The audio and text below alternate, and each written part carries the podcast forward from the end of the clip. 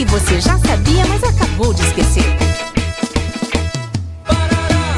Alô? Oi, Eduarda, tudo bem? Quero saber das novidades, amiga. O que, que o Matheus fez de especial no Dia dos Namorados? Hum? Ai, amiga, foi tão maravilhoso. Primeiro ele ficou todo misterioso e me levou vendada naquele restaurante charmoso que abriu, sabe? Depois ele me deu vários presentes e foi tão carinhoso.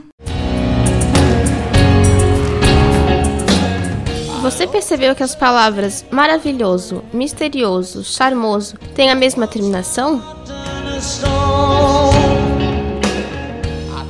O sufixo oso é muito usado para a formação de adjetivos a partir de substantivos. Exemplo: bom, bondoso, dengo, dengoso, mistério, misterioso. O sufixo dá a ideia de posse plena, abundância, de existência em grande quantidade. É bom lembrar que é grafado com a letra S.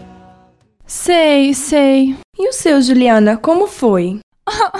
Foi horroroso.